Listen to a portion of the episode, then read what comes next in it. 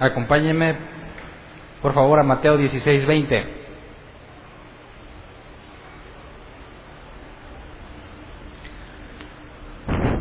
El día de ayer iniciamos con el curso de matrimonios.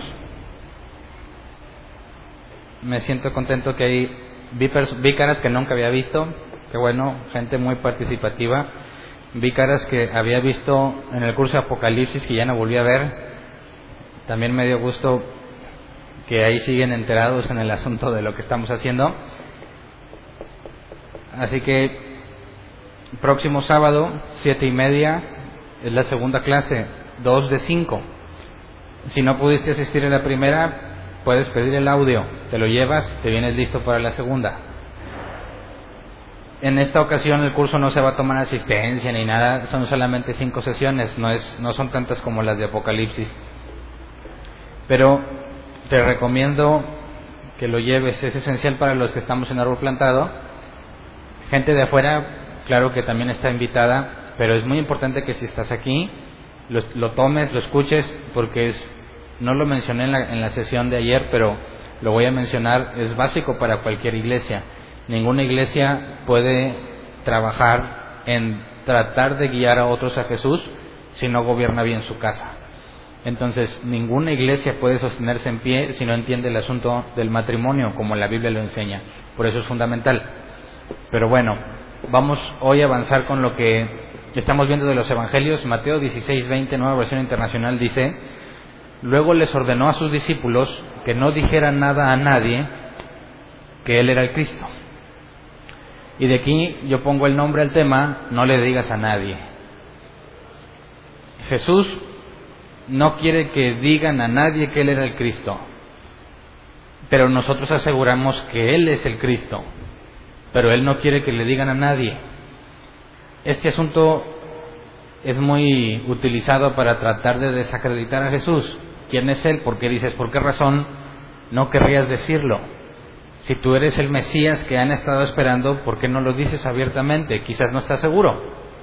Quizás le pasa como a Juan el Bautista. Juan el Bautista, cuando vio a Jesús, cuando iba a bautizarse de Jesús, dijo, este es porque vio la señal, el Espíritu que bajó. Dios le había dado esa señal a, a Juan el Bautista.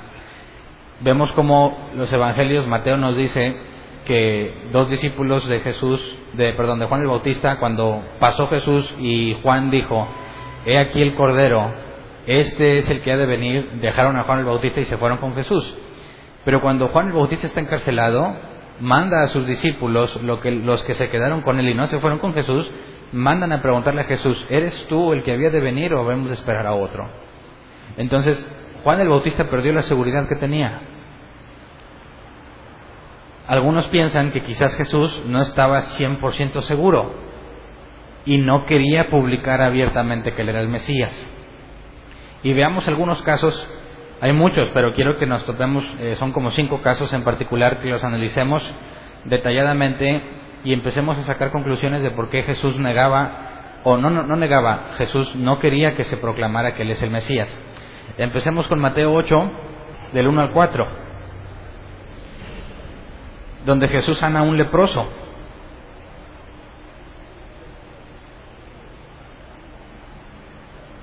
Mateo 8 del 1 al 4, cuando Jesús bajó de la ladera de la montaña, lo siguieron grandes multitudes.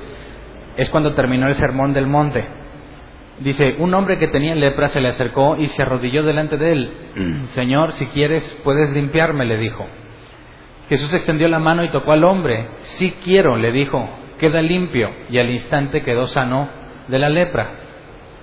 Mira, no se lo digas a nadie, le dijo Jesús.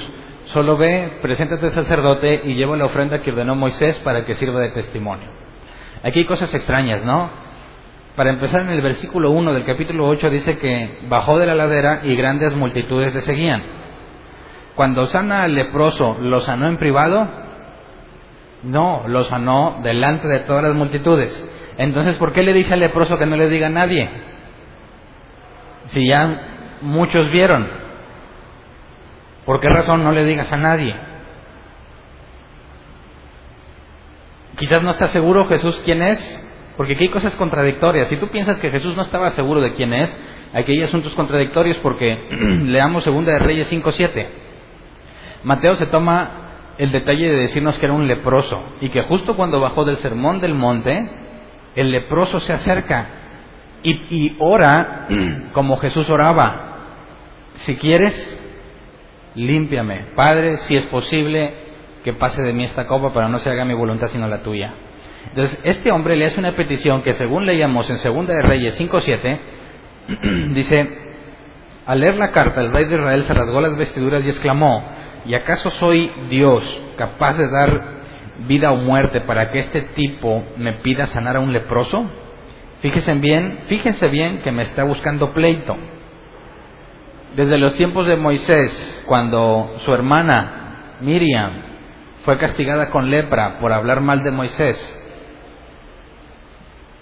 cuando se dieron las reglas sobre los leprosos, el sacerdote tenía que revisarlos y no se les consideraba enfermos, se les consideraba impuros. La lepra siempre fue relacionada con un castigo de parte de Dios y por consecuencia el único que lo podía quitar era Dios. No se trataba médicamente, entre los israelitas no se trataba médicamente esa enfermedad. Se consideraba que Dios mismo había mandado la lepra por toda la evidencia que tenemos en todo el Antiguo Testamento. Entonces, el propio rey, cuando le mandaban un leproso, ¿se acuerdan quién era ese leproso que le mandaban? Namán el sirio. Dice, ¿soy yo Dios para quitarle la lepra bajo el contexto de que solo Dios manda la lepra?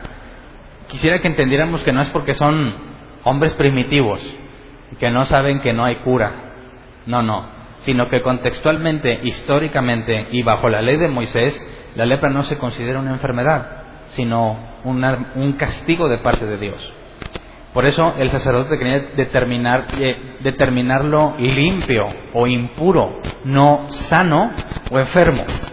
Entonces, este leproso, bajo el propio contexto, bajo el mismo contexto, sabe que solo Dios puede sanarlo. ¿Y qué le dice a Jesús?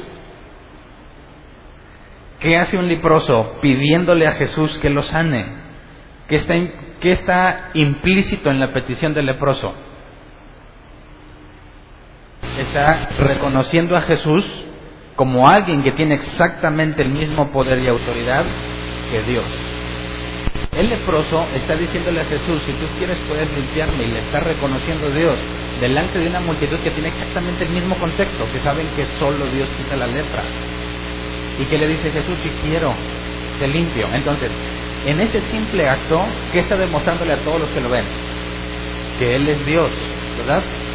porque solo Dios quita la lepra. Mateo 18.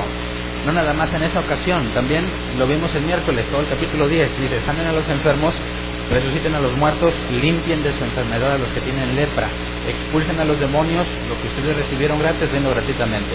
Es cuando envían los doce. Y este capítulo lo analizamos, lo analizamos verso por verso el miércoles. Para los que no vinieron pueden pedir el audio. Pero entonces, Jesús no solamente demostró que tenía la capacidad de sanar al leproso, que solo Dios puede, sino que también esa misma capacidad se la delegó a sus doce. Entonces Jesús está dando evidencia clara en el contexto de todos los que están presentes, que son los israelitas, que Él es Dios.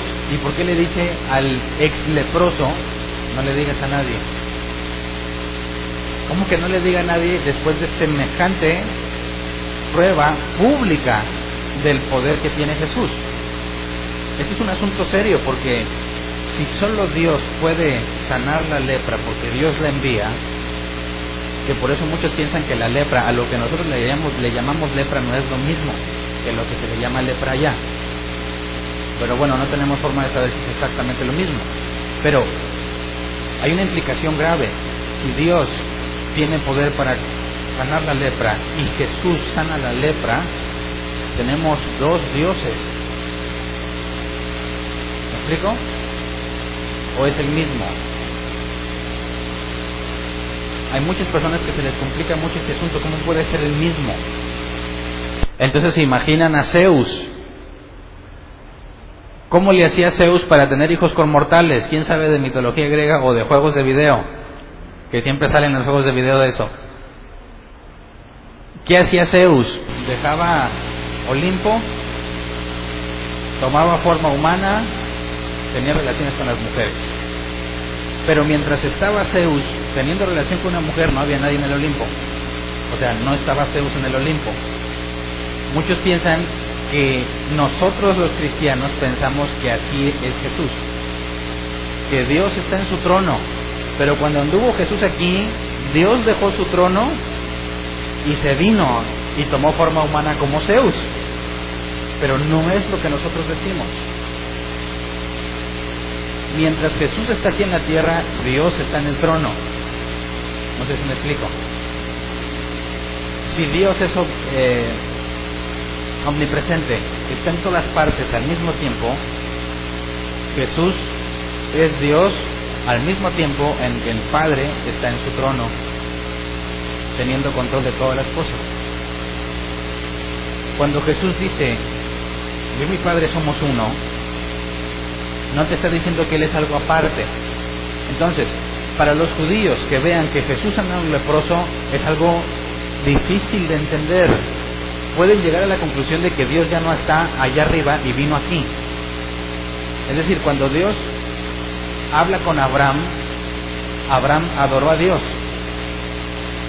Abraham es un idólatra porque adoró a Dios cuando lo ve como alguien que se presenta a él. Nosotros somos idólatras porque adoramos a Jesús. Bueno, si Jesús es otro Dios, somos idólatras si es el mismo, no puede ser idolatría. No sé si me explico. Entonces, lo que el hecho de que Jesús sane un leproso es mucho más complejo que el leproso diga que Jesús es el Mesías. ¿No? Y Jesús no tiene ningún problema en ocultar semejante demostración de poder divino, pero sí le dice, no le digas a nadie, no, no tiene sentido, ¿o sí? Es complejo, ¿qué onda con Jesús? semejante demostración en pública no se puede ocultar porque le dices, no le digas a nadie, como si hubiese sido un secreto. Algunos dicen, bueno, pues es que quizás si el leproso hubiera llegado con el sacerdote, porque Jesús le dijo, voy a presentarte con el sacerdote. Jesús no le, en ningún momento le dijo, ya estás limpio, olvídate de lo que Moisés dijo. No, no, no, de ahí cumple lo que Moisés dijo, pero no le digas a nadie. ¿Cómo a nadie?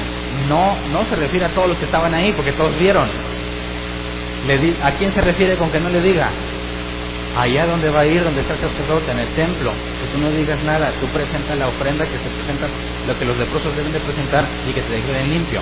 Algunos dicen, bueno, si le hubiera dicho Jesús me, Jesús me sanó, le hubieran dicho, no, eso es del demonio y no lo van a declarar limpio. Es una teoría. Pero es extraño cómo Jesús le dice que no diga nada. Vamos a ver otro caso. Mateo 9, 27, 31. Dice, al irse Jesús de allí, dos ciegos lo siguieron gritándole, ten compasión de nosotros, hijo de David. Cuando entró en la casa, se le acercaron los ciegos y él les preguntó, ¿creen que puedo sanarlos? Sí, Señor, le respondieron. Entonces les tocó los ojos y les dijo, se hará con ustedes conforme a su fe. Y recobraron la vista. Jesús les advirtió con firmeza, asegúrense de que nadie se entere de esto. Pero ellos salieron para divulgar por toda aquella región la noticia acerca de Jesús. Entonces, nuevamente, ¿Jesús estaba solo? No. Muchos testigos vieron que estos dos ciegos fueron sanados y Jesús les dice lo mismo. No dejen que nadie se entere de esto. ¿Tiene lógica la petición de Jesús? Imagínate que tú eres uno de los ciegos y vives con tu familia, quiero pensar, porque no se nos especifica si eran indigentes. Vives con tu familia, estás ciego, le dices al rato vengo, voy a buscar un tal Jesús que andan por ahí, y vas ciego, ¿verdad? te sana, regresas a tu casa, ¿cómo le haces para no decirle que te sanó? No se puede evitar. Porque es que dice que salieron, por pero ellos salieron para divulgar por toda aquella región la noticia acerca de Jesús. Dices que mira qué mal agradecidos, no pudieron obedecer una simple instrucción. Es que ¿cómo la obedeces? Cualquiera que lo, va a que lo vea pasar, va pasando que ve el ciego y dice, le dice, eh. Y dice, no, espérate, él ni siquiera los conoce porque nunca los ha visto. Entonces, él no, no, reconoce a nadie, quizás hasta por la voz o el olor, no sé. Pero le habían dicho, oye, oye, oye, tú eres el ciego de la esquina, no, el esposo de Chana, o no sé. Sí, ¿cómo le hace para no decirle? ¿qué clase de petición es? No les digas a nadie que ahora ves. ¿A qué se está refiriendo Jesús? Vamos a otro ejemplo, Mateo 12, 15 al 16. Consciente de esto, Jesús se retiró de aquel lugar. Muchos lo siguieron y él sanó a todos los enfermos, pero les ordenó que no dijeran quién era él. Ah, aquí no les dice que no digan que fueron sanados, sino que no digan quién era él. Ese es el punto. Quizás cuando le dice a los ciegos, asegúrense que nadie se entere de esto, no está haciendo referencia a que nadie se entere de que ahora ven, sino que nadie se entere de quién es Jesús. Entonces cuando sana a muchos y les dice que no digan quién es Él, el propio Mateo nos va dando luz de la prohibición. No es, no puedes esconder que ya fuiste sanado, no puedes esconder que ya no tienes lepra. Es, no digas quién es Él. Jesús dice, no digas quién soy yo. Pero Jesús constantemente dijo que Él era hijo de Dios, ¿no? Entonces, ¿qué es lo que les está prohibiendo? Marcos 1, 32 al 34. Otro asunto, y esta vez no son personas, sino demonios. Dice, al atardecer cuando ya se ponía el sol, la gente le llevó a Jesús todos los enfermos y endemoniados, de manera que la población entera se estaba congregando a la puerta. Jesús sanó a muchos que padecían diversas enfermedades, también expulsó a muchos demonios, pero no los dejaba hablar porque sabían quién era Él. Esta vez los demonios son los que quieren decir. Y alguna vez me pregunté yo, ¿qué onda con los demonios? ¿Para qué lado trabajan? ¿Qué gana un demonio con decirle a la gente que Jesús es el Mesías? ¿No sería contraproducente para el demonio?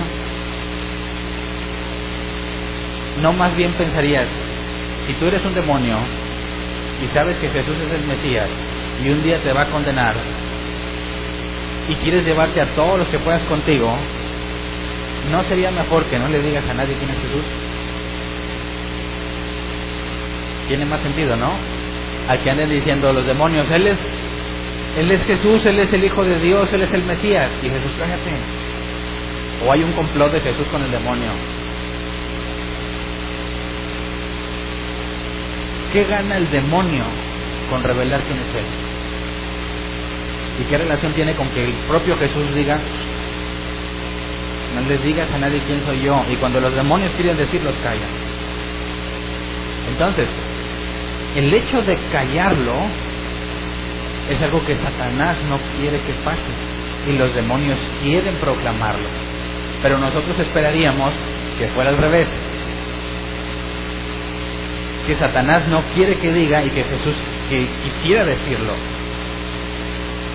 Yo pienso que sería lo más lógico, ¿no? Pero Jesús lo está haciendo completamente distinto.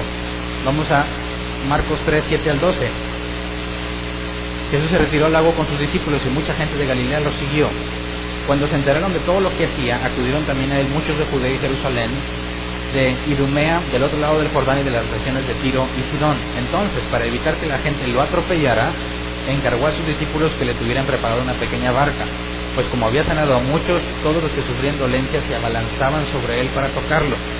Además, los espíritus malignos, al verlo, se postraban ante él gritando, tú eres el Hijo de Dios. Pero él les ordenó terminantemente que no dijeran quién era él. Entonces, se acercaba un endemoniado y ¿qué hacía? El endemoniado se postraba ante él. ¿Y qué, ¿Y qué decía el endemoniado o el demonio que estaba en ellos? Tú eres el Hijo de Dios. Y Jesús los calla. ¿No sería más apantallante que un fariseo hubiera a los endemoniados diciendo eso que cualquier cosa que Jesús pudiera platicarles? Imagínate que Dios te mandó a hacer algo y tú estás seguro que Dios te mandó, pero nadie te cree. Y va pasando un endemoniado y te ve y se postra ante ti y dice, tú eres el que Dios envió. No le dirías a todos, ¿eh? ¿Eh? No me creían, ¿verdad? Pero Jesús hace lo contrario. ¿Cuál es el interés de Satanás en revelarlo y cuál es el interés de Jesús en esconderlo?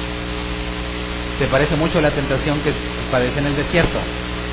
lo sube a lo más alto del templo, aviéntate, porque la escritura dice que tus, tus ángeles no permitirán que tropieces. Un evento público que demostraría que Él es el Mesías y que Jesús no quiso hacerlo. Entonces, cuando Jesús vino a la tierra, ¿tenía la intención de que todos se dieran cuenta que Él era el Mesías? ¿Sí o no? ¿Sí o no? ¿Quién dice que sí? Levante su mano. ¿cómo vas a decir que sí si acabas de leer que no? Entonces, Jesús no tenía la intención de que la gente se diera cuenta que Él es el Mesías. ¿Por qué? Realmente no estaba seguro. Como ser humano le entraron las dudas. Y dijo, pues mira, por si sí o por si no, no me comprometo mucho. No puede ser eso porque dijo cosas más comprometedoras. Hizo cosas más comprometedoras que no voy a ver hoy, pero las voy a mencionar. Muchos aseguran que Jesús quebrantó el Shabbat, el día de reposo, y ahí lo dice. Pero Jesús asegura que no lo quebrantó. Pero le decían que sí. Eso es mucho más grave que decir yo soy el Mesías. Porque decir yo soy el Mesías, la gente podría creerle o no creerle, pero trabajar el día de reposo le costaba la vida. Así que aquí hay algo, espero podamos ver juntos que aquí hay algo más profundo que no está a simple vista. Y que para nosotros, lectores contemporáneos, nos pasa completamente desapercibido cuando leemos los evangelios qué está pasando con Jesús y qué está pasando con los demonios. Lo que parece que hicieron tregua e invirtieron los roles. Entonces, ni siquiera los demonios, que serían una excelente publicidad, ni siquiera ellos, ni siquiera a ellos Jesús le permite decirlo. Pero fíjate cómo las personas no los callaba, sino que se los pedían, pero los demonios los callaba. Un trato muy diferente, ¿no crees? Podría haber dicho al ciego, cállate, bueno, puedes ver, pero te dejo mudo para que no digas nada. Los demonios que querían postrarse y decirlo, los terminantemente los callaba. Marcos 5, 38 y 43. Cuando llegaron a la casa del jefe de la sinagoga, Jesús notó el alboroto y que la gente lloraba y daba grandes alaridos. Entró y les dijo, ¿por qué tanto alboroto y llanto? La niña no está muerta sino dormida. Pausa. ¿Qué clase de ser humano le dice eso a los familiares que lloran? ¿No te parece cruel? ¿Dónde está el amor de Jesús? Entra y están todos, ¡ah! Se murió. ¡Ay, hombre! ¿Para qué tanto escándalo? No está muerta, está dormida. ¿Tiene sentido? ¿Estaba borracho Jesús o qué? Todos vieron que se murió y están llorando de dolor. Y Jesús le dice, ah, cállense, ¿para qué es un alboroto? ¿O no es eso? ¿Qué tan insensible es Jesús ante el dolor de la familia? ¿O no era la familia la que lloraba? Dice, entonces empezaron a burlarse de él, pero él los sacó a todos, tomó consigo al padre y a la madre de la niña, a los discípulos que estaban con él, y entró donde estaba la niña. Pausa. ¿Quiénes eran los que estaban llorando entonces? Tradicionalmente estaban los llorones o las lloronas que les pagaban por ir a llorar.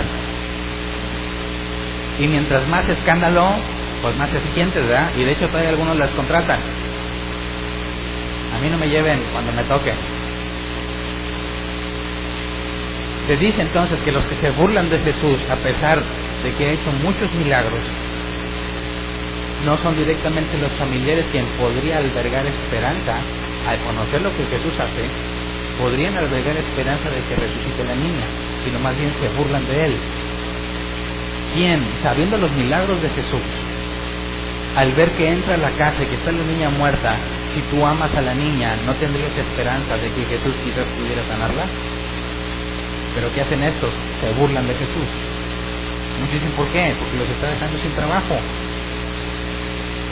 Entonces no es que Jesús sea insensible, sino que Jesús siempre trató mal a los hipócritas. quien realmente está llorando y le dice, hombre, cállate, te empiezas a burlar del que te calla, o tú sigues sumido en tu dolor. Entonces estos no están tan adoloridos. Entonces no, no, no hace referencia a una insensibilidad de Jesús en cuanto a los familiares, sino al extraño comportamiento que tienen los llorones que están ahí, que no concuerda con el dolor que debieran estar experimentando ante la muerte de la niña. Por eso Jesús lo saca todo ello, se queda solamente con los padres de la niña y los discípulos que Jesús quiere que vean lo que va a pasar. Y dice el versículo eh, 41, la tomó de la mano y le, dijo, le dijo, Talita cum, que significa, niña, a ti te digo, levántate. La niña que tenía 12 años se levantó enseguida y comenzó a andar. Ante este hecho, todos se llenaron de asombro. ¿Quiénes todos? Si nada más estaban los papás y los discípulos. Ah, espérate, es que dice que comenzó a andar. Entonces llegó el momento en que salió de la casa. ¿Y qué vieron todos? Jesús del que se burlaron tenía razón. Dice versículo 43, Él dio órdenes estrictas de que nadie se enterara de lo ocurrido y les mandó que le dieran de comer a la niña. Otra vez, hay mucha gente ahí metida, todos lo ven y dice que nadie se entera de lo ocurrido. No puede estar hablando, como ya vimos pasajes, no puede estar hablando de negar que la niña resucitó, sino que a través de esa evidencia no podían decir quién era Jesús. Por último, porque ya les di muchos ejemplos, este es el último, hay más, pero me gustaron estos. Marcos 8, 22 al 26. Cuando llegaron a Bethsaida, algunas personas le llevaron un ciego a Jesús y le rogaron que lo tocara. Él tomó de la mano al ciego y lo sacó fuera del pueblo. Después de escupirle en los ojos y de ponerle las manos sobre él, le preguntó, ¿puedes ver ahora? Ponte en el papel del ciego. Jesús te lleva de la mano afuera del campamento, eh, afuera del pueblo, perdón. ¿Cuánto se tardó? No nos dice. Pero muchos han visto que Jesús toca, por ejemplo, al leproso y quedó sano, ¿verdad? Le dijeron, toca al ciego. Y Jesús le, lo toca, pero se lo lleva fuera del pueblo. ¿Qué pensarías si eres el ciego o si eres el que llevó al ciego? Tú has visto, si tú eres el que llevó al ciego, has visto que Jesús con solo tocar sana a muchos y a él no lo sanó. Al ciego le han de haber platicado, porque el ciego no lo pudo ver, ¿verdad? Han de haber platicado, Jesús toca a las personas y sana. Entonces está el ciego, le toca la mano, se emociona y no pasa nada porque no sanó como le dijeron. ¿Cómo sé que eso lo dijeron? Porque eso es lo que le pidieron a Jesús, que lo toque. Y Jesús empieza a caminar y se lleva al ciego. ¿Qué onda? Si tú fueras al ciego y ¿qué onda con Jesús? Yo no sé si Jesús iba platicando con él en el camino, pero llegó un punto donde le dijo, a ver, aquí te paras y le escupe en la cara.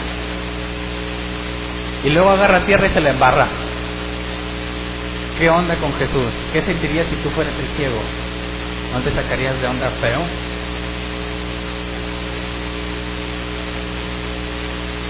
Cuando hace lodo, que nos dice otro evangelio, y se lo unta en la cara, aquí no lo dicen que le escupen en la cara. Y luego con las manos lo toca. Puedes ver ahora, el hombre alzó los ojos y dijo, veo gente muerta, no es la película, ¿verdad? Veo gente, parecen árboles que caminan, y yo dije, los de árbol plantado. Veo gente, parece árboles que caminan, o sea, troncos nada más que se mueven, no veo claramente. Entonces le puso de nuevo las manos sobre los ojos y el ciego fue curado, recobró la vista y comenzó a ver todo con claridad. Jesús lo mandó a su casa con esta advertencia, no vayas a entrar en el pueblo. ¿Donde vive? O sea, que nunca regrese a su casa. No, el pueblo de donde Jesús lo sacó, porque lo habían llevado a él. Aguas con el contexto, porque le dice, mira, Jesús le dijo que se fuera de su familia. No, Jesús lo sacó del pueblo donde lo habían llevado y le dice, no te regreses allá. Versión 60 incluye una variante que no todos los manuscritos tienen, que por eso la nueva versión internacional no lo agrega. Dice, versículo 26, y lo envió a su casa, versión Reina Valera 60, y lo envió a su casa diciendo, no entres en la aldea ni le digas a nadie en la aldea. Ni le digas a nadie en la aldea no aparece en, los, en todos los manuscritos encontrados, por eso en la NBI no está, pero te pone una nota. Hay una variante y te agrega ese texto. Así que a los que te digan, mira, ahí se ve claramente la mano de Satanás que le quita cosas a la Biblia. Por favor, no seas ignorante. Ahí hay una notita. Y si lees la notita, dice, en otras variantes dice esto y te pone la parte que no agregó. ¿Qué prefieres? ¿Que te lo pongan sin avisarte o que te avisen? Que no, que no está en todos los manuscritos. Yo prefiero que me avisen y no como la versión 60 que te lo pone y ni cuenta te das y está en todos los manuscritos.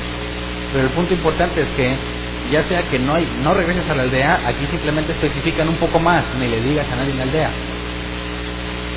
Nuevamente Jesús le niega. Entonces, basta de ejemplos. ¿Estaba Jesús seguro de quién era o no? Y si estaba seguro, ¿por qué no lo proclama? Jesús a fuerza quiere confundirnos entonces. ¿Por qué no habla claro? Los ateos dicen, si Jesús es Dios o si hay un Dios realmente, ¿por qué no se aparece a todos? ¿Por qué no se aparece y dice, aquí estoy, soy Dios? Tómenla ateos. Ya, asunto arreglado, ¿no? Nos evitaríamos hasta guerras si realmente Dios quisiera que toda la humanidad sea salva, no le cuesta nada aparecer. Pero no lo hace. El ateo dice, es que no existe. ¿Qué dices tú? ¿Por qué no lo hace? Porque Jesús no dijo, yo soy el Mesías, punto. No dijo Jesús, yo soy el Mesías. ¿Qué dijo Jesús? Yo soy Dios. ¿Qué es más grave? Entonces, estoy dispuesto a decir, yo soy Dios, pero no digas que soy el Mesías, no tiene sentido. Entonces, ya que vimos los ejemplos donde realmente Jesús hace cosas en cierta forma ilógicas, empecemos a analizar lo que Jesús dice en cuanto a la confesión de Pedro. Vamos a ver Mateo 16, 13 al 20, para empezar a responder este asunto o indagar y empezar a sacar conclusiones. Mateo 16, 13 al 20. Cuando llegó a la región de Cesarea de Filipo, Jesús preguntó a sus discípulos, ¿quién dice la gente que es el Hijo del Hombre? Le respondieron, unos dicen que es Juan el Bautista, otros que Elías y otros que Jeremías o uno de los profetas. Juan el Bautista ya había muerto y pensaban que quizás Juan el Bautista volvió en Jesús. Y es que extraño, si Jesús y Juan el Bautista estuvieron vivos platicando al mismo tiempo, ¿cómo pudiera ser que Juan el Bautista se murió y se metió en Jesús? No tiene mucho sentido, pero es lo que la gente decía. Otros dicen que es Elías, porque hay una profecía que Elías vendría. Otros que Jeremías o uno de los profetas, algún profeta resucitado. ¿Y ustedes quién dice que soy yo? Tú eres el Cristo, el Hijo de Dios viviente, afirmó Simón Pedro. ¿Qué dice Jesús al respecto? Dichoso tú, Simón, hijo de Jonás, le dijo Jesús, porque eso no te lo reveló ningún mortal, sino mi Padre que está en el cielo. O sea, ¿qué es lo que está confesando Pedro que Jesús es Dios? ¿Sí o no? Tú eres el Cristo, el Hijo del Dios viviente. No está diciendo tú eres Dios, ¿o sí? La confesión de Pedro es en cuanto al Mesías. Tú eres el ungido, la palabra Cristo. Tú eres el Mesías, el Hijo de Dios. Y esta es una declaración profunda, la de Pedro, que se nos pasa a veces así por alto. ¿Qué relación tiene Cristo con Hijo de Dios? Porque le dice dos cosas. Tú eres el Cristo, el Hijo de Dios. Hay dos confesiones ahí. En, en lo global, las dos son una, tú eres el Cristo, pero especifica que el Cristo era el Hijo de Dios. Cuando Jesús le dijo a los demás, no digas nada sobre mí, pero él dijo, yo soy Dios. Entonces la confesión de Pedro, cuando Jesús dice, no te lo reveló carne ni sangre, es porque ni el mismo Jesús dijo.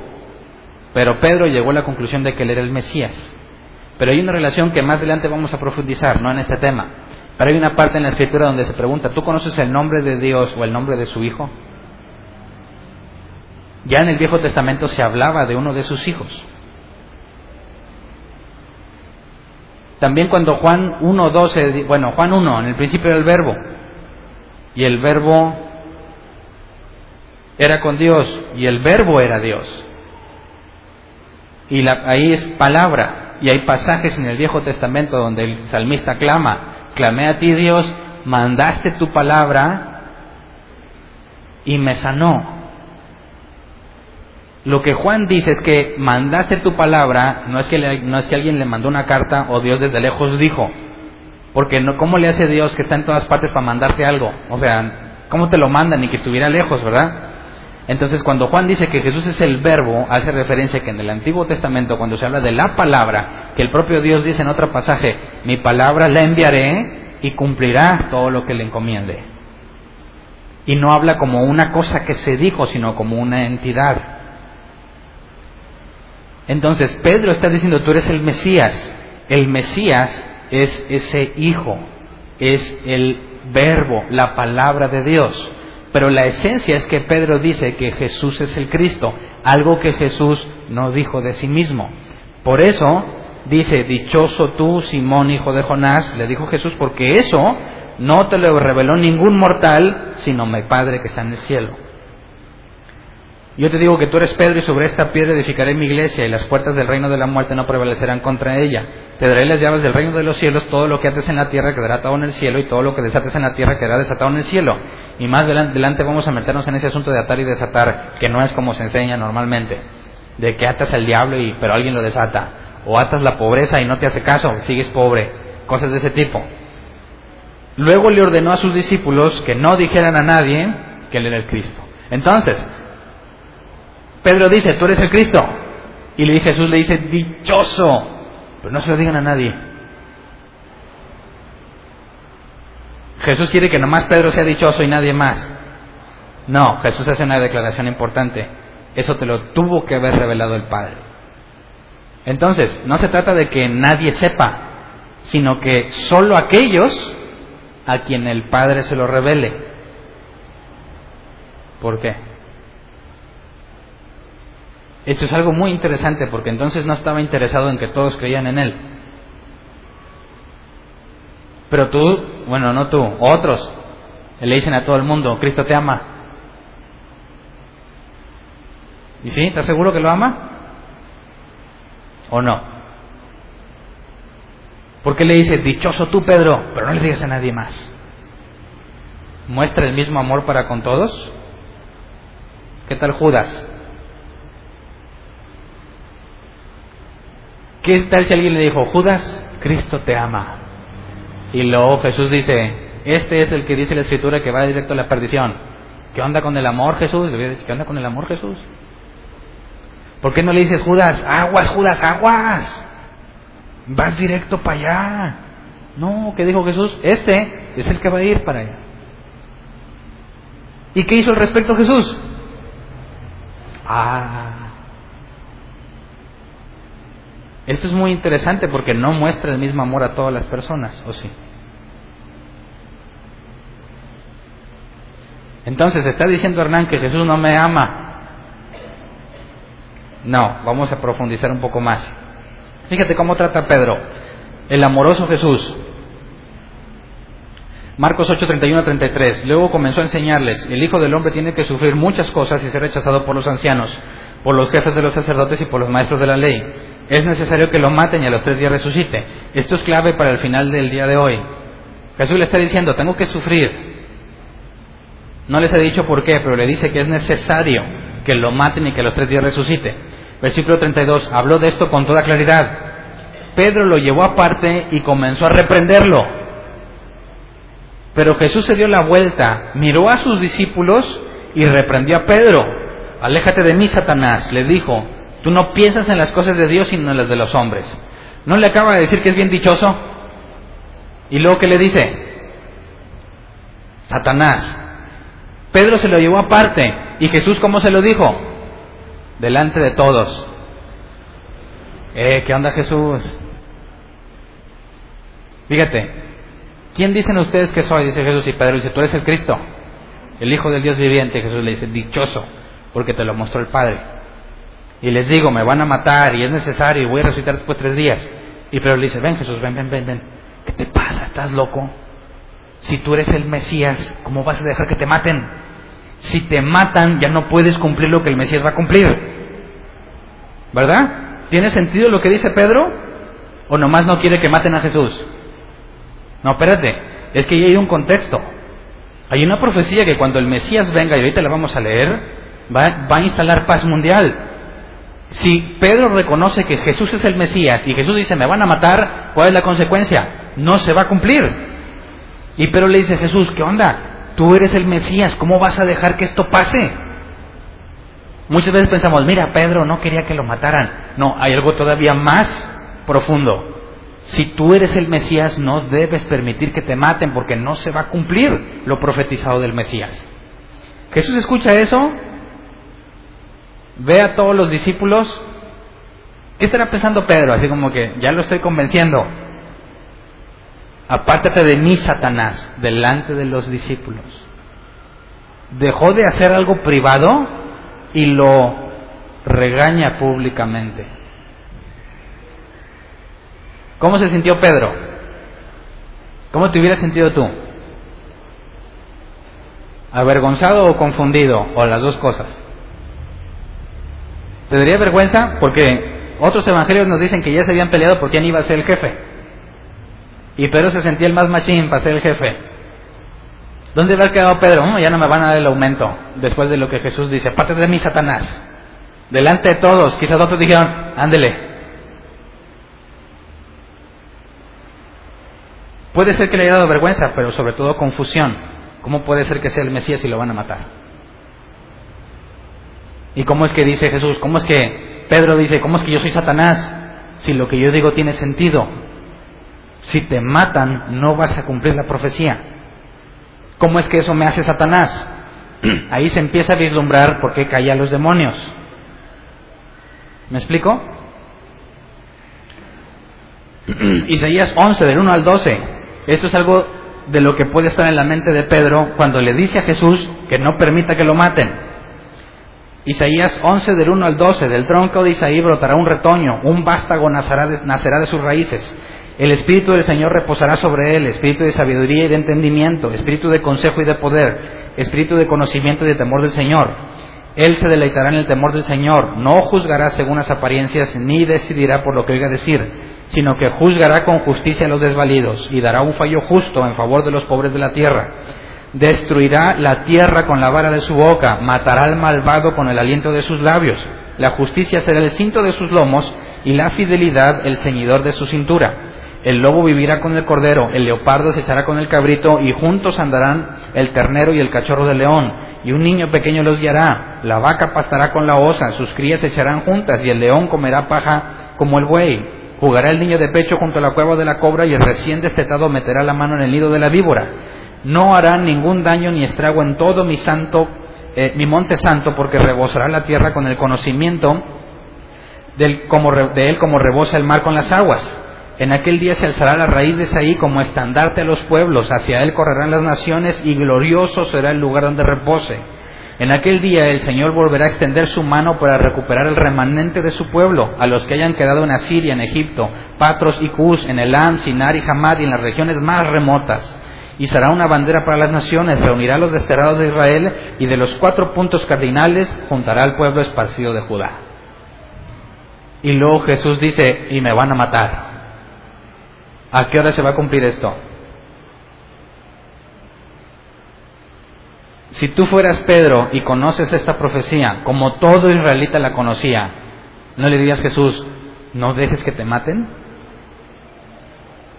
Entonces, ¿por qué Jesús lo llama Satanás si tiene perfecto sentido lo que Pedro le dice a Jesús?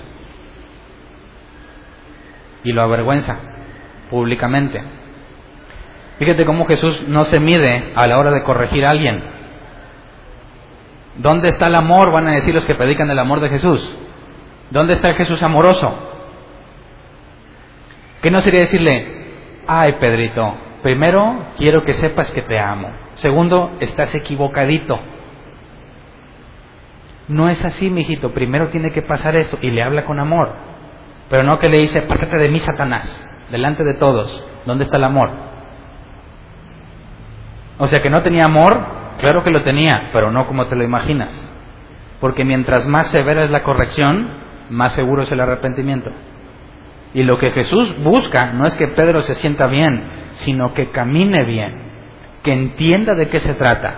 La severidad de Jesús al regañarlo tiene la intención de corregirlo.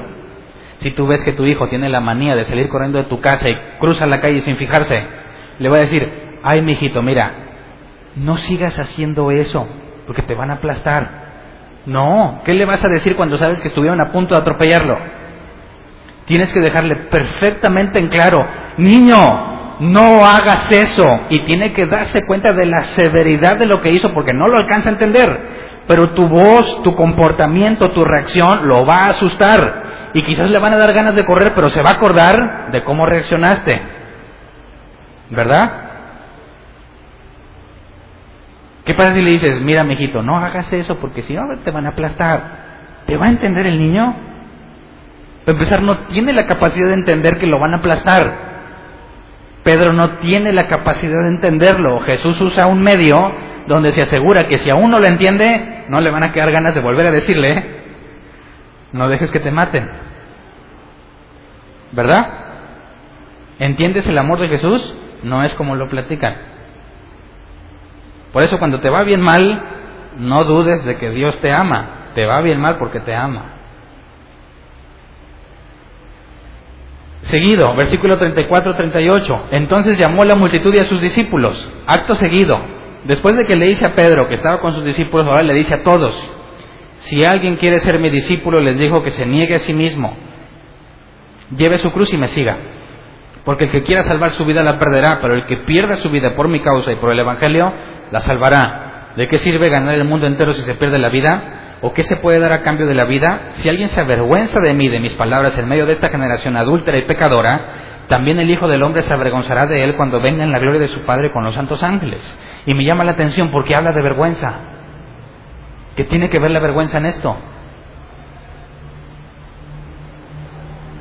¿Ya sabes de qué se trata? Imagínate que tú eres un israelita que espera el Mesías y esperas que se cumpla Isaías 11.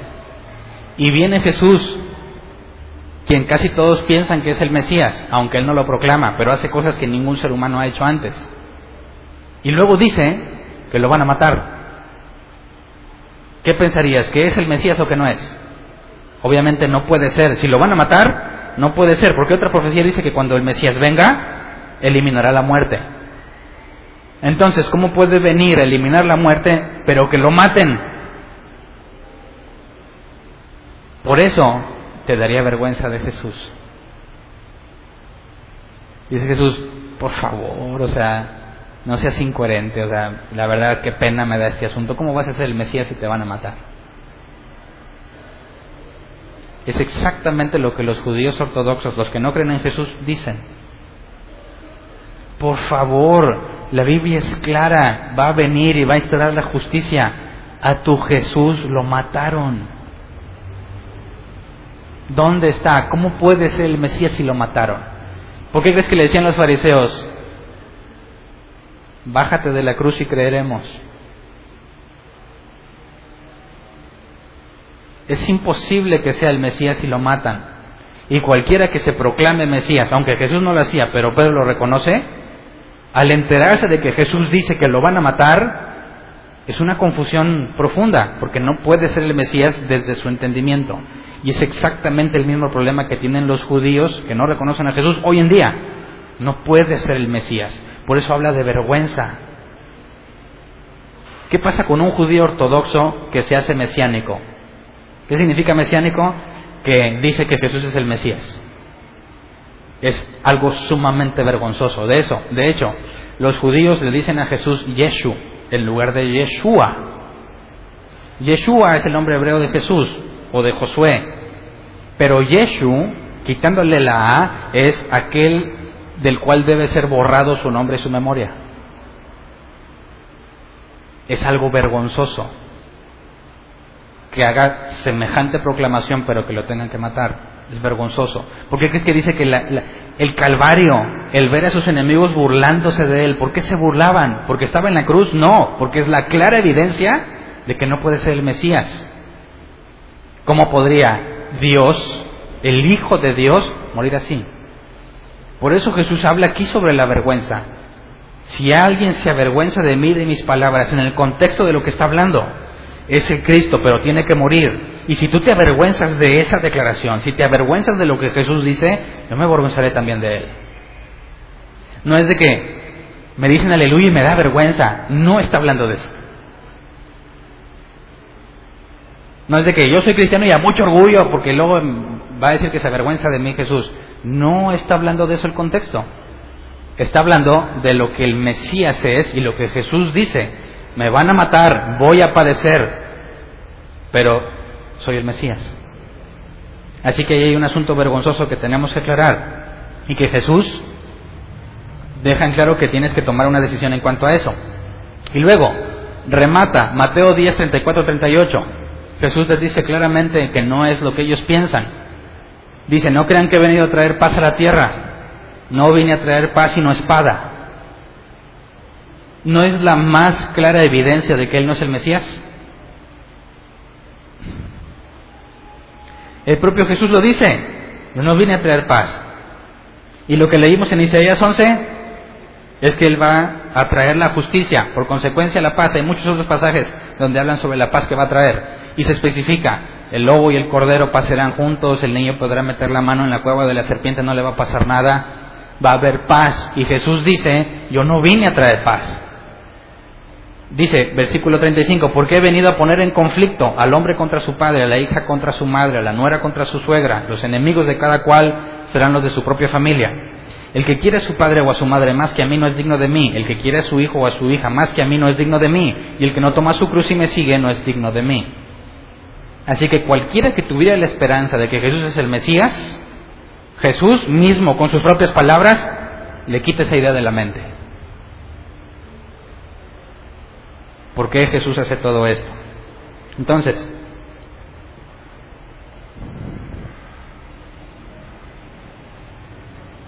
la vergüenza que Jesús se refiere tiene que ver con la forma en que interpretan las escrituras. Hay una cosa clara, el Mesías va a ser rey, rey de todas las naciones. Pero Jesús, cuando lo quisieron proclamar rey, huyó de ellos. Vamos a leer Juan 6, 13 al 15. Así lo hicieron y con los pedazos de los cinco panes de cebada que les sobraron a los que habían comido llenaron doce canastas. O sea, acababa de pasar el milagro de la multiplicación. Versículo 14. Al ver la señal que Jesús había realizado, la gente comenzó a decir, en verdad este es el profeta, el que ha de venir al mundo.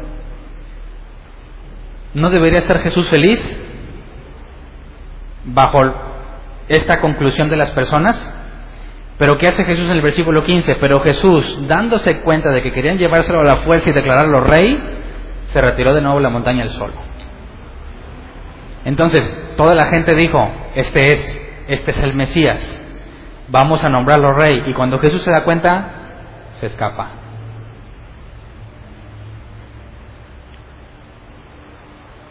¿Qué pasaría si lo nombraran rey? Si lo hubiese nombrado rey, ¿qué hubiese pasado? ¿Cuándo lo hubieran crucificado? Nunca. Segundo, ¿qué se requería para ser rey? ¿Cuál es la principal, el principal requisito? Ser hijo de David. ¿Alguien puso en duda que era hijo de David? A pesar de que solo nació de María.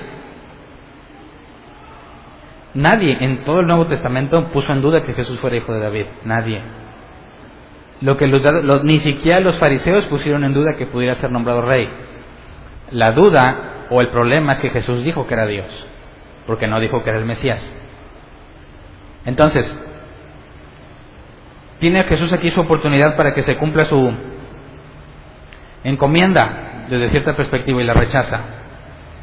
Así que vamos a ver lo que Dios le dijo una vez más al leproso pero los versículos que siguen porque empieza a darnos la respuesta. Mira, dice Marcos 1, 44, 45, no se lo digas a nadie, solo ve, preséntate al sacerdote y lleva por tu purificación lo que ordenó Moisés para que sirva del testimonio. Eso lo leímos, ¿verdad? Y luego dice el versículo 45, pero él salió y comenzó a hablar sin reserva, divulgando lo sucedido. Como resultado, Jesús ya no podía entrar en ningún pueblo abiertamente, sino que se quedaba fuera en lugares solitarios. Aún así, gente de todas partes seguía acudiendo a él. Entonces le decía, no digas nada, porque si decían, la gente iba a querer nombrarlo rey, y Jesús no venía a eso. Por eso, resolvamos esto de una vez por todas. ¿Qué está haciendo Jesús? ¿Estamos equivocados nosotros? ¿Estamos confiando en la persona equivocada? ¿O hay algo que Jesús no ha dicho? Bueno, que Jesús dijo, ya lo leímos, pero que a nosotros no nos cae el 20 porque no tenemos el mismo contexto que ellos. Todo lo que Jesús está haciendo tiene que ver con el Viejo Testamento y Mateo nos lo explica. Mateo nos da la respuesta directamente. Mateo 12, 15 al 21. Consciente de esto, Jesús se retiró de aquel lugar. Muchos lo siguieron y él sanó a todos los enfermos, pero les ordenó que no dijeran quién era él. ¿Se acuerdan que leímos ese pasaje? Ah, pero no les dije esto. Versículo 17. Esto fue para que se cumpliera lo dicho por el profeta Isaías. O sea, el hecho de que Jesús prohibiera que dijeran quién era Él es porque así lo decía la Escritura. Y Mateo dice, es esta Escritura, versículo 18 al 21. Y lo dijo Isaías, según Mateo, este es mi siervo a quien he escogido, mi amado en quien estoy muy complacido. Sobre él pondré mi espíritu y proclamará justicia a las naciones. No disputará ni gritará, nadie oirá su voz en las calles no acabará de romper la caña quebrada ni apagará la mecha que apenas arde, hasta que haga triunfar la justicia y en su nombre pondrán las naciones su esperanza. Entonces, según Mateo, Jesús no lo decía que él era el Mesías, porque eso es lo que dice la Escritura. Leámoslo lo que dijo Isaías 42, del 1 al 9, porque Jesús está diciendo, por cumplir la Escritura, les ordenaba que no dijeran.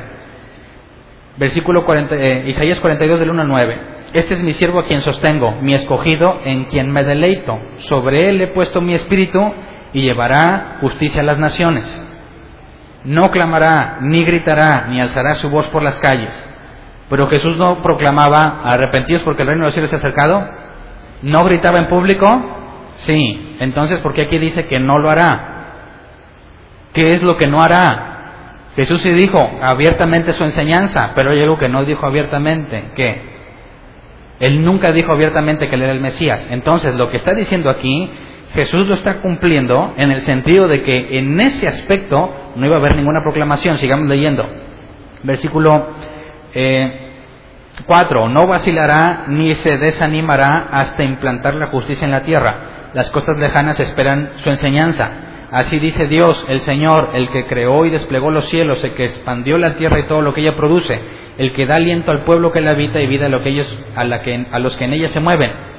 Yo, el Señor, te he llamado en justicia, te he tomado de la mano, yo te formé, yo te constituí como pacto para el pueblo, como luz para las naciones, para abrir los ojos de los ciegos, para librar de la cárcel a los presos y del calabozo a los que habían tinieblas, a los que habitan en tinieblas yo soy el Señor, ese es mi nombre, no entrego a otros mi gloria ni me alabanza a los ídolos, las cosas pasadas se han cumplido y ahora anuncio cosas nuevas, las anuncio antes que sucedan. Entonces, según Mateo, este siervo a quien Dios escogió, ¿quién es? Jesús. Ok, pero ¿no tenía que traer paz? Pero Mateo dice que también es este siervo. Por eso leamos Isaías 49, del 1 al 10. Vamos a analizar esta profecía sobre el Mesías. Escúchenme, costas lejanas, oigan esto, naciones distantes. El, el Señor me llamó antes de que yo naciera. En el vientre de mi madre pronunció mi nombre.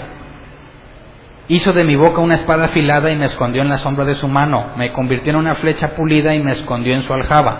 Me dijo, Israel, tú eres mi siervo, en ti seré glorificado.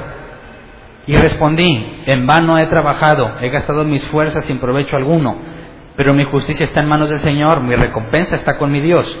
Y ahora dice el Señor que desde el seno materno me formó, para que fuera yo su siervo, para hacer que Jacob se vuelva a él y que Israel se reúna a su alrededor, porque los ojos del Señor, porque a los ojos del Señor soy digno de honra y Dios y mi Dios ha sido mi fortaleza.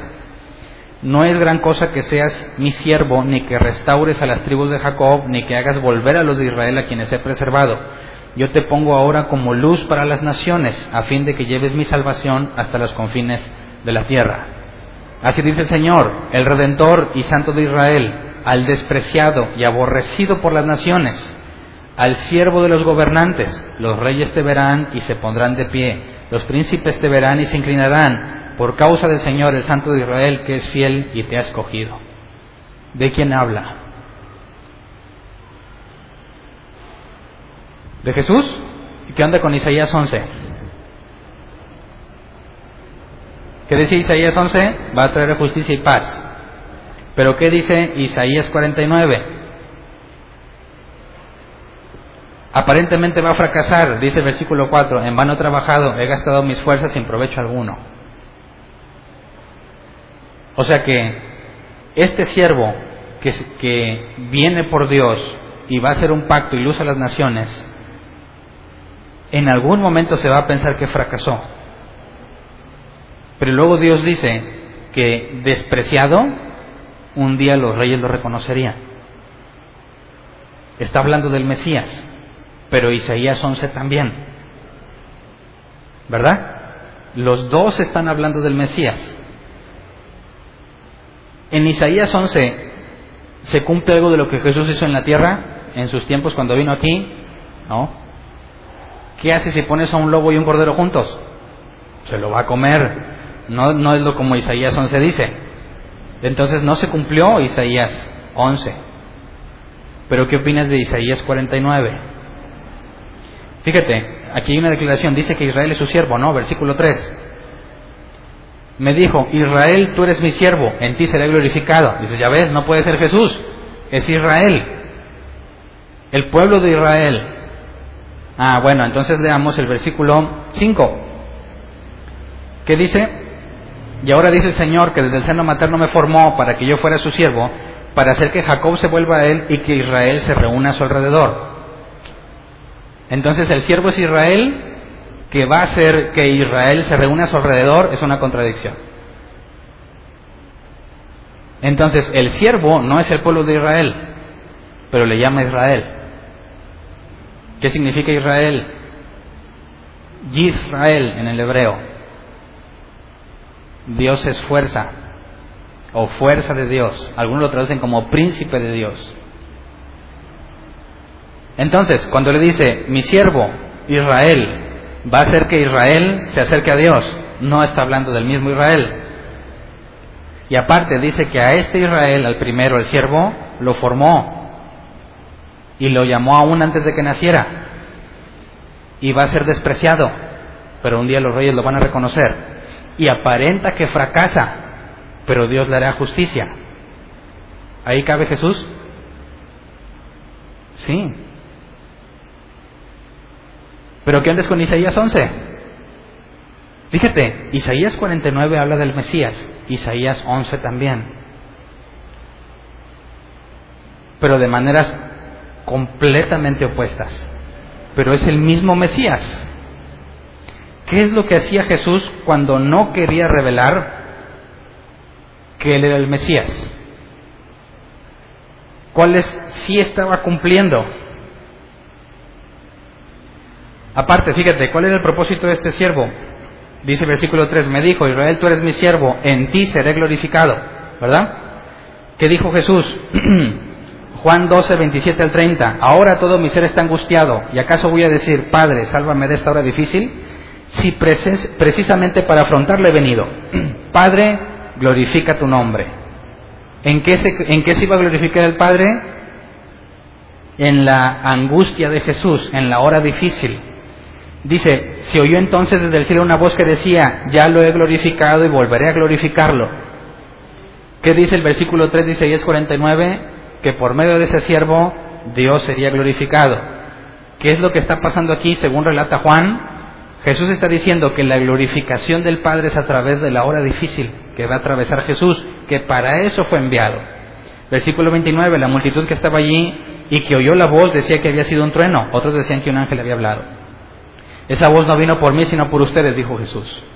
O sea que la glorificación del Padre era a través de Jesús, tal como dice Isaías 49. Una cosa que sí cumplió Jesús, Zacarías 9, 9 al 11. Alégrate mucho, hija de Sión, grita de alegría, hija de Jerusalén. Mira, tu rey viene hacia ti, justo, salvador y humilde. Viene montado en un asno, en un pollino, crío de asna. Jesús, según Mateo 21, del 1 al 7, cuando se acercaba a Jerusalén, le mandó a sus discípulos que fueran, que trajeran un burrito. Y que si alguien le decía, eh, ¿qué onda? que les dije, eh, el maestro lo necesita y luego lo regresará, para que se cumpliera la escritura de Zacarías 9. Zacarías 9 habla del Mesías. Fíjate, versículo 10. Destruirá los carros de Efraín y los caballos de Jerusalén, quebrará el arco de combate y proclamará paz a las naciones. Su dominio se extenderá de mar a mar, desde el río Éfrotes hasta los confines de la tierra. En cuanto a ti, por la sangre de mi pacto contigo, libraré la cisterna seca a tus cautivos. Entonces, para que y Zacarías 9 se cumpla, ¿qué tenía que pasar primero? El Mesías tenía que llegar en un burrito y luego después traerá paz a las naciones. Aquí dice en el versículo 10, destruirá los carros de Efraín y los caballos de Jerusalén, quebrará el arco de combate y proclamará paz a las naciones. Pero antes de que proclame paz, ¿qué tenía que pasar? Tenía que venir sentado en un burrito. ¿Entiendes lo que está pasando con Jesús? Jesús vino a cumplir ciertas cosas y otras cosas no. Por eso dice, yo no vine a traer paz. Yo no vine a traer paz sino la espada. Pero sí se montó en el burrito sí proclamó libertad a los cautivos, como leímos en Isaías 49. Hizo muchas cosas, pero otras cosas no. Por eso cuando, dije, cuando dice, vine a traer no paz sino espada, no está teniendo ningún problema con lo que la Escritura dice. Ahora quiero que me expliques por qué Satanás quería que todos supieran que él era el Mesías. No sé si lo puedas entender ahora. ¿Qué pasa ¿Cuál es la intención de los demonios? El decir, Él es el Hijo de Dios, Él es el Cristo. ¿Qué iba a lograr? Que no se pudiera cumplir la primera parte de las profecías del Mesías sufriente. Porque hay profecías que hablan de un Mesías que sufre y otras de un Mesías que triunfa. Si los demonios lograban convencer a la gente de que Él es el Mesías, iban a tomar las, profecías, del Mesías triunfante y lo iban a proclamar rey, como ya vimos que intentaban hacerlo. Y no se cumpliría la escritura sobre el Mesías sufriente. Cuando Jesús le dice cállense y le dice a los demás no digan nada, lo hace para que se pueda cumplir el sufrimiento del Mesías. ¿Me explico? Entonces, ¿qué onda con Isaías 11? Se va a cumplir. Zacarías 9 se cumplió la primera parte, entró en Jerusalén montado en un pollino.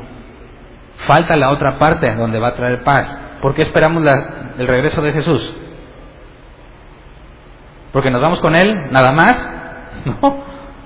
Porque se va a cumplir todo lo demás profetizado de Él. Se va a instaurar paz en todo el mundo. Fíjate, esta es la parte más clara y ya lo leímos hace tiempo y con este salmo termino. Salmo 110. Salmo 110. Hay partes que ya se cumplieron y partes que no se han cumplido.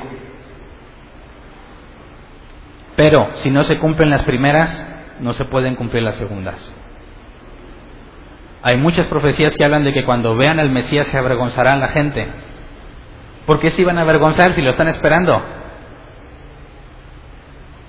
El Mesías de Isaías 53, que muchos judíos dicen que no es el Mesías, sino que es Israel, Lee el final de Isaías 52 y te vas a dar cuenta que es imposible que sea Israel, tiene que ser el Mesías. Y muchos rabinos han concordado que es el Mesías.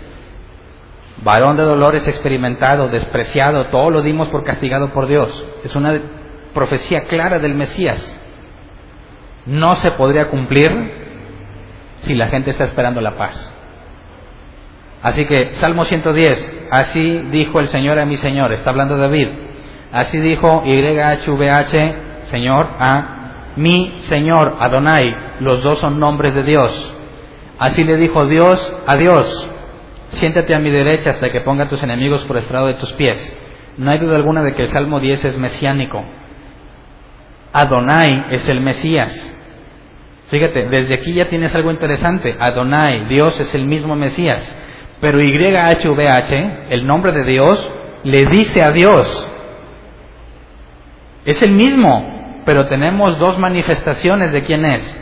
La manifestación que va a venir y el Padre que está en el trono.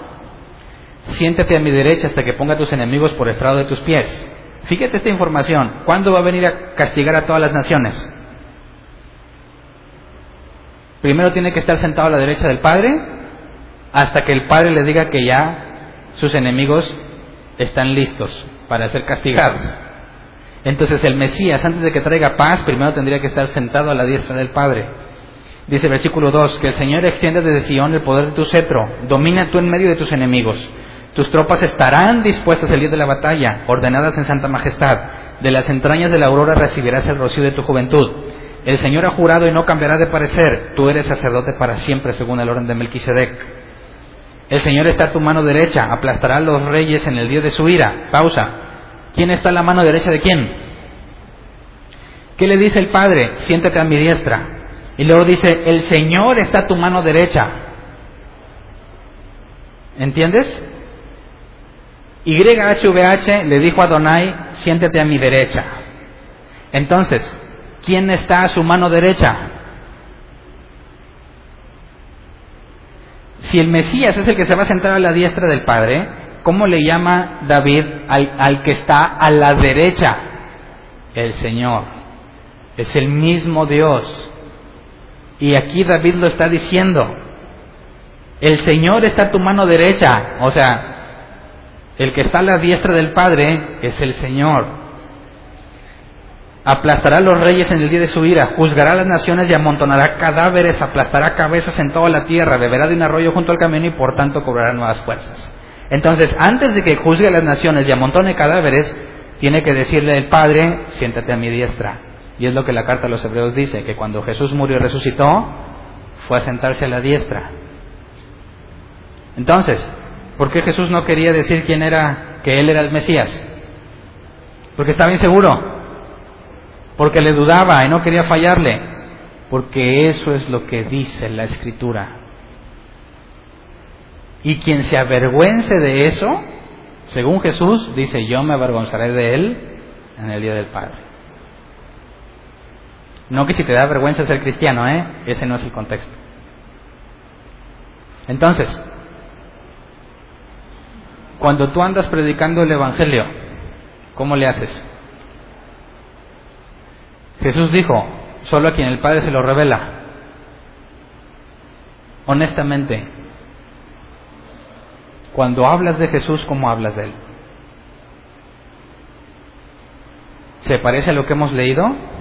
¿O tú has cambiado completamente a Jesús y lo has convertido en algo agradable a todo mundo y se los ofreces para que no te digan que no?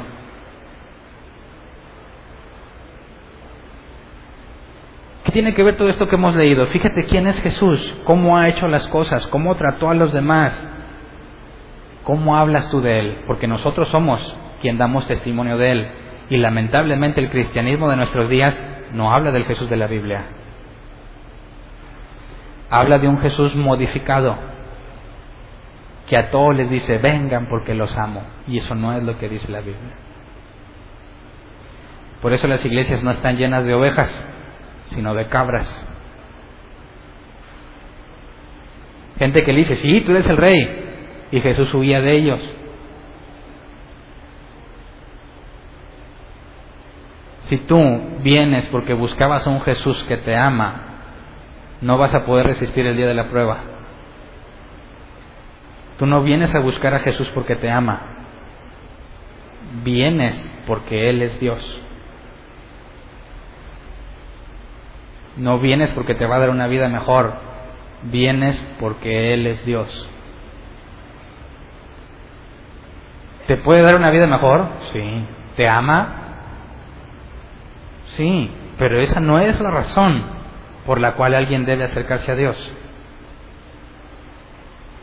Por eso Jesús no proclamaba eso directamente, se tenía que cumplir la escritura. Cuando tú proclames a Jesús, no cometas el error de Pedro. decirle algo de Jesús que no dice la escritura. Que no te maten. No tienes por qué sufrir, tú eres el Mesías. No, no, no. Porque es el Mesías, primero tenía que sufrir. Y la carta a los Pedros dice que si Jesús sufrió, tú también. Así que no se trata de si vas a sufrir o no, sino de cuándo.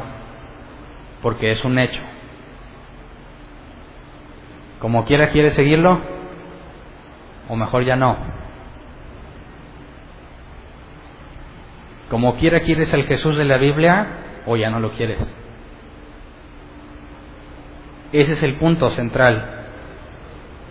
No te puedes avergonzar bajo el contexto que hemos visto de en quién has creído, porque Él se avergonzará de ti y tu vida va en juego. Necesitamos entender por qué somos cristianos y que está completamente basado en la escritura.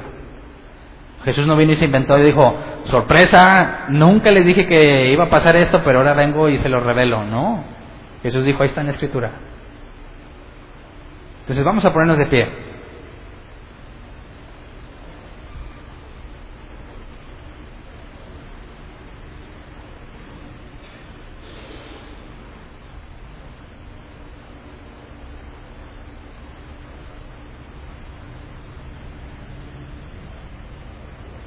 La Biblia nos dice en el Salmo 110 que dos cosas se han cumplido y las otras no.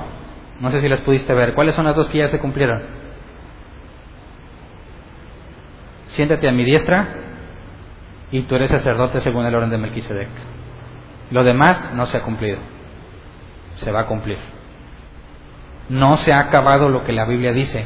Estamos en un proceso. Está por acabarse. Hay profecías que no se han cumplido, que se van a cumplir. Y cuando ese día llegue, la Biblia dice y registra, lo primero que Jesús va a hacer cuando regrese, ¿qué es?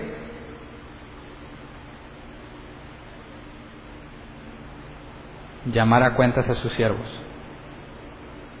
Es lo primero que va a suceder.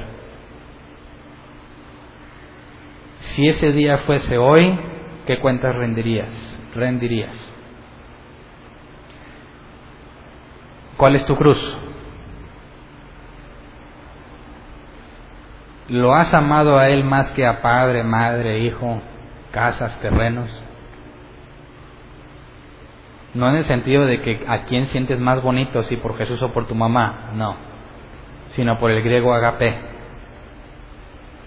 Decisivamente, por quién haces más.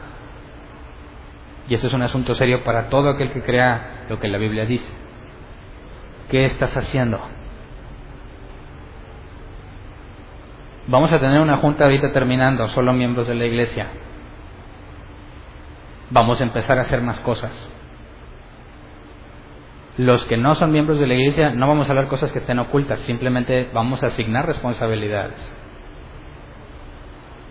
Pero a mí me da gusto que hay personas que van a empezar a trabajar en descubrir para qué están aquí.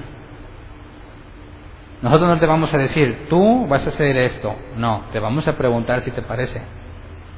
Y si tú dices sí, no estamos diciendo que ese es tu llamado para toda la vida. No, es un paso para determinar si eso es lo tuyo.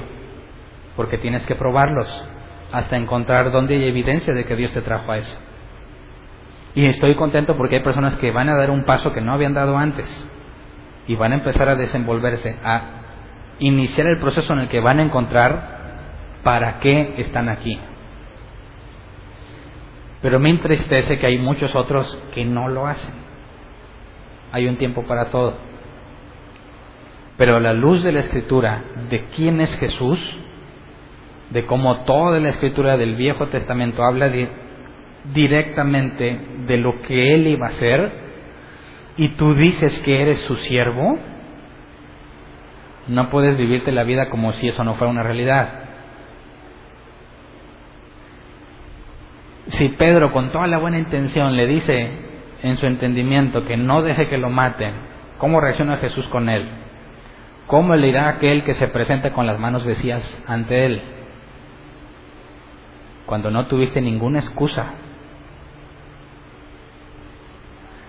El siervo inútil le dijo, me dio miedo. Y muchos cristianos tienen miedo. ¿Qué tal si me equivoco? ¿Qué tal si no es de Dios? Bueno, nunca te vas a dar cuenta si no te equivocas. ¿Verdad? Así que, ¿qué necesitas? Empezar a equivocarte.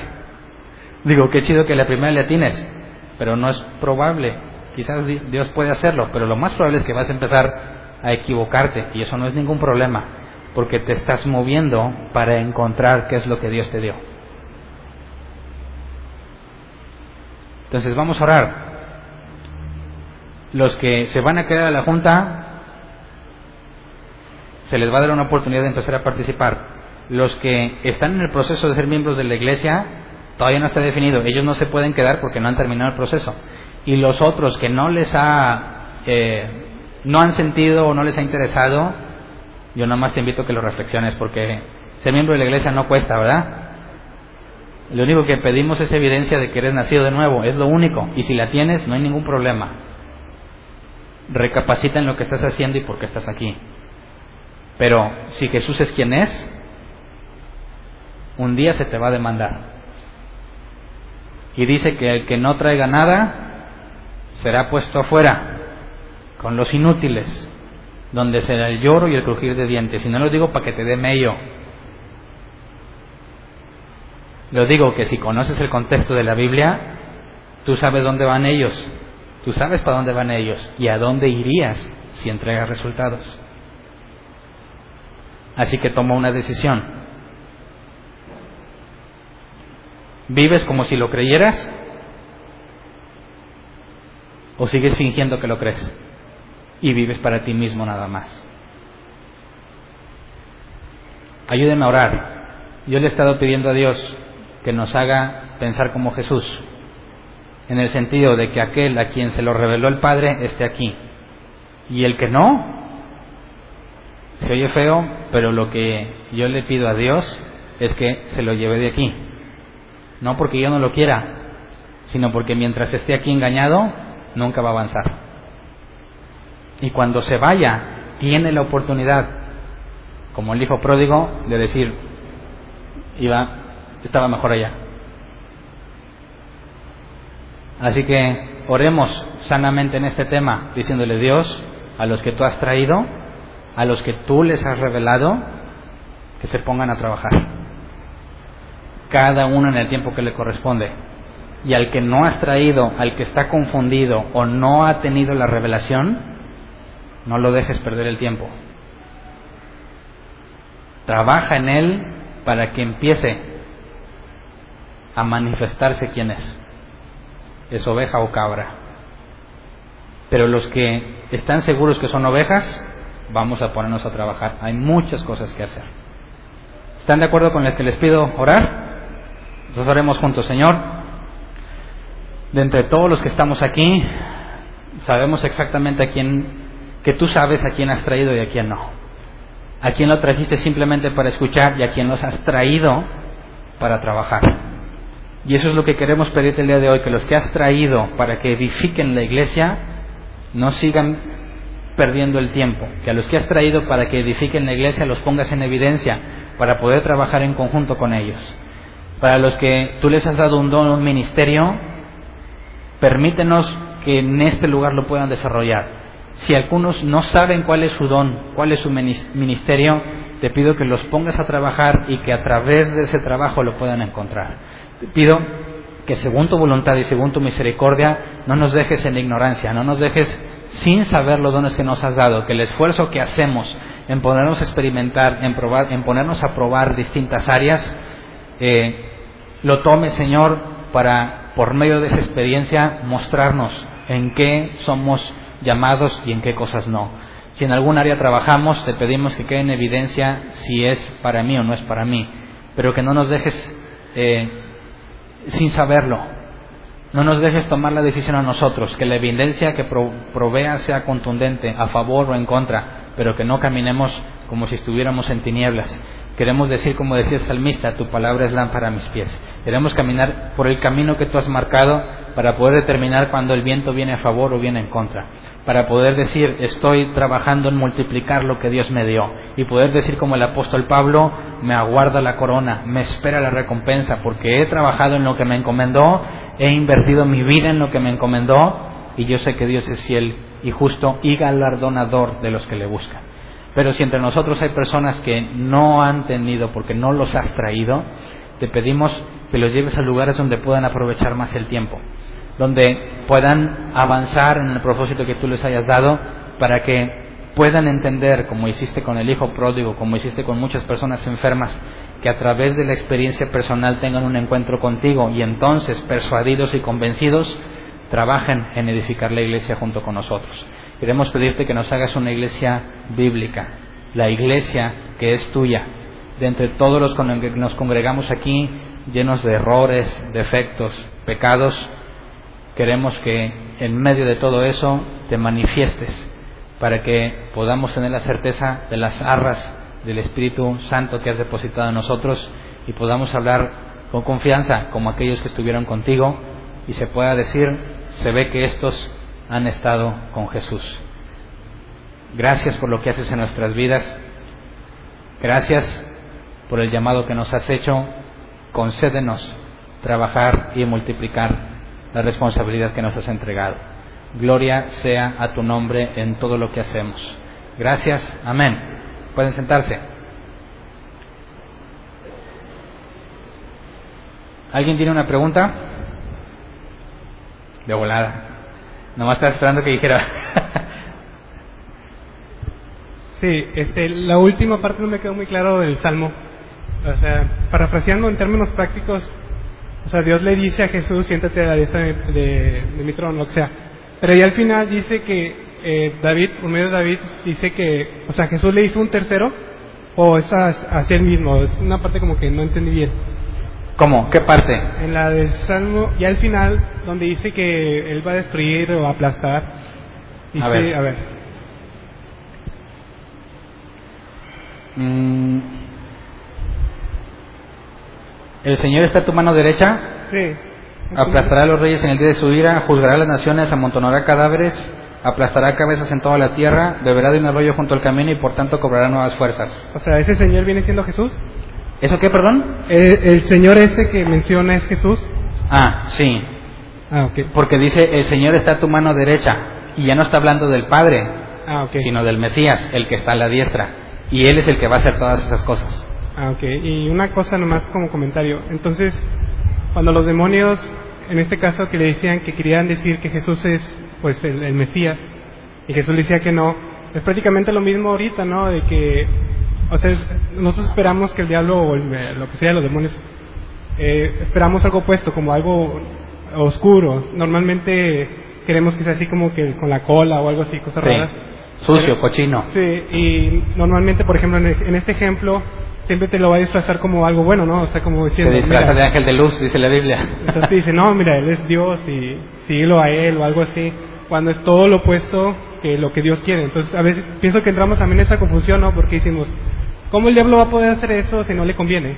Exactamente. O sea, y es donde yo pienso que a veces nos equivocamos bastante porque queremos que se manifieste haciendo algo, cosas bien raras y no sé. Y a veces son cosas muy sutiles que a veces te llevan también que dicen, no, esto es de Dios y esto es de Dios. Y te vas con la idea y lo sigues practicando y vives equivocado, ¿no? Exactamente. De hecho, es la base de la tentación en el desierto. Satanás no pidió en esencia nada malo propuso una interpretación, eso lo vimos un miércoles, ¿se acuerdan? Propuso una interpretación bíblica que Jesús tuvo que corregir. La, la, tentación que Satán le propone a Jesús son pasajes bíblicos o enseñanzas bíblicas con una interpretación equivocada. Y Jesús le responde, escrito está, donde contrarresta el pasaje que Satanás interpreta mal.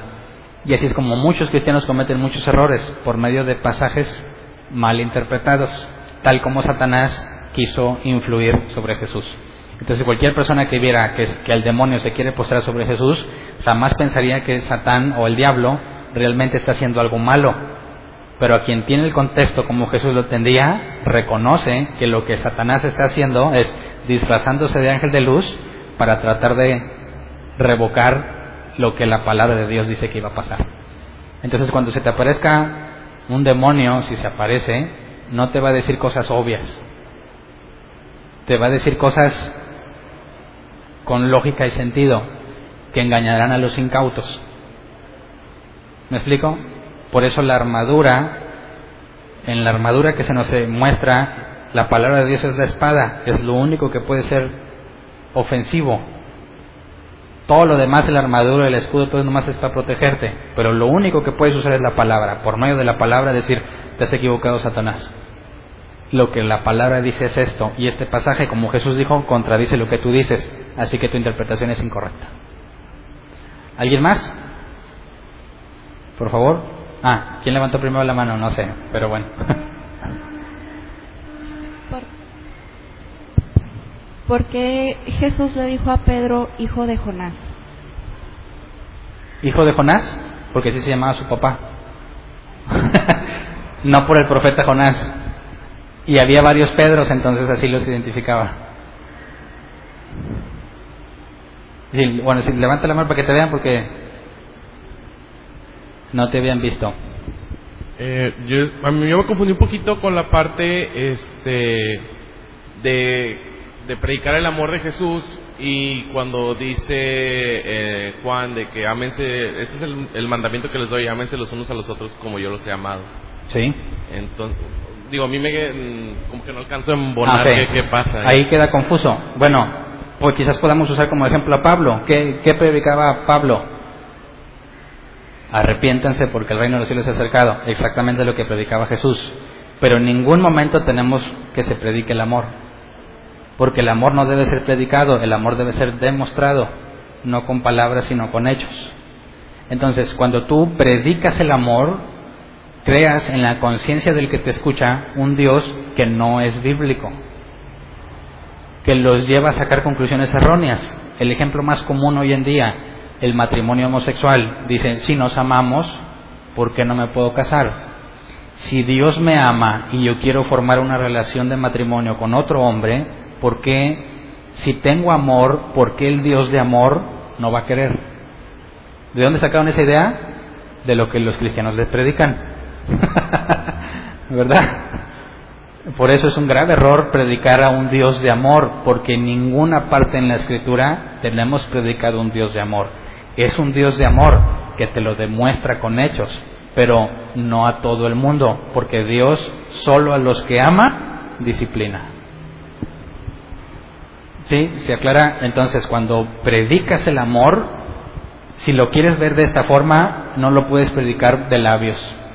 Tiene que ser un trato. Tú le puedes decir a un homosexual, tú no te puedes casar, pero no le puedes decir, o sea, hay formas de decirle, ¿verdad? Si yo le voy a decir, es que la Biblia dice que no, no tengo que decirle porque tú eres un maricón que se va al infierno. Eso contradice completamente el mensaje que yo quiera dar.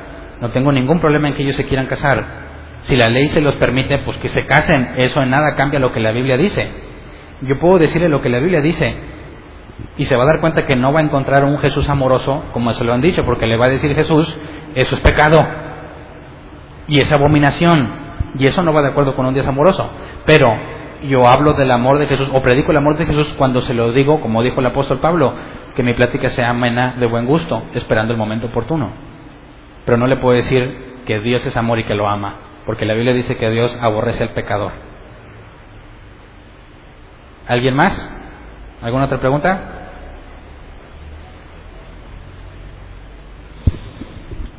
Buenas tardes.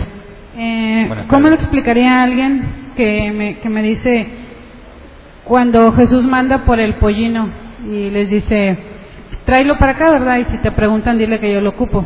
Pero no es robar. Eh, es que no tenemos todo el contexto. Cuando responden eso, imagínate que tú eres el dueño del burro y te dicen eso, ¿ya te quedas contenta? ¿Qué hizo que el dueño sí se quedara contento? ¿Qué hizo que no siguieran? Por ejemplo, cuando dijo, preparen lugar para la última cena, ¿les dijo que donde ellos quisieran o les dijo dónde? ¿Cómo Jesús supo dónde? ¿Cómo el que? Imagínate que está preparando el, el lugar y llegan los discípulos y se empiezan a acomodar. ¿Qué onda con estos? No es lo que está pasando, sino que Jesús le dice, ve allá y ahí va a estar listo, porque Dios ya acomodó las cosas. Exactamente como cuando le dice a Pedro, oye Pedro, eh, Pedro le dice a Jesús que paguemos el impuesto del templo. Y Jesús dijo, ahora le ve, pesca, el primer pez que saques, abre la boca, ahí está mi moneda y la tuya. ¿Cómo le hizo el pez para calcularle cuándo Pedro iba a llegar? No, todo ya estaba acomodado para que cuando Pedro llegara, el pez con las dos monedas en la boca picara. Exactamente lo mismo con el pollino. Cuando Jesús dice, ve, y si te dicen algo, di esto, ya está todo organizado. Los discípulos simplemente van y cumplen con lo que ya está determinado, porque eso se requería para cumplir la escritura. Entonces no se están robando nada. ¿Sí me explico? Muy bien, muy bien, gracias. Eh, y otra atrasada, pero no me quiero esperar año y Ah. medio para que me la resuelva. En, en Mateo es sí es Mateo creo, donde le dice, y tendrás a tu hijo y se no- le, le pondrás por nombre Emanuel, Dios con nosotros. Sí. Pero le ponen Jesús. Sí. Nunca le... Ah, tú estás hablando de la profecía sobre el niño que será llamado Emanuel, pero a Jesús le pusieron Jesús. Bueno, la palabra Emanuel tiene una connotación y un significado, y la profecía es que se dirá de ese niño Emanuel, Dios con nosotros. Cuando el Mesías venga, se darán cuenta que Dios vino con nosotros. De hecho, el nombre Emanuel, Dios con nosotros, está haciendo referencia a que Dios toma carne y viene. Pero le ponen Jesús, el nombre físico, no el título Emanuel que recibiría. ¿Sí me explico? Por ejemplo, Jacob, Dios le cambia el nombre de Jacob por Israel. ¿Por qué se lo cambió? Y muchas partes de la Biblia le sigue hablando Jacob, le sigue diciendo Jacob. A veces le dice Jacob, a veces le dice Israel. Porque no es que modificaras tu acta de nacimiento, sino que se te pone un título. Tú eres usurpador, pero Dios dice tú eres el que Dios esfuerza o el príncipe de Dios. Entonces, cuando Dios dice que vendrá un niño y su nombre será Emanuel, no significa que todos le van a decir, Emanuel, ven para acá, sino que es el título que recibiría como Abraham y no Abraham, cuando les cambia el nombre. Entonces, no hay ningún problema en que la profecía diga Emanuel, porque Jesús dijo, yo soy Dios, y aquí está la evidencia, se cumplió lo que el título de Emanuel decía que iba a pasar, pero su nombre era Josué o Jesúa. De hecho, no es Jesús, ¿verdad? Jesús es la traducción. Ok, gracias. ok. ¿Alguien más había levantado la mano? Ok. No sé si más adelante vamos a ver lo de que Jesús le dijo a Pedro, sobre ti edificaré la iglesia. Sí, sí, le vamos a ver más adelante, porque no le dice que sobre ti, le dice sobre esta piedra. Y muchos piensan que a Pedro es la cabeza y aparte se le dieron las llaves, por eso cuando pintan el cielo ponen a Pedro con las llaves. Pero no, dice que es para atar y desatar, y hay otro evangelio donde nos especifica claramente el contexto de atar y desatar, pero lo vamos a ver más adelante. ¿Alguien más? No, excelente. Entonces, se acaban las preguntas.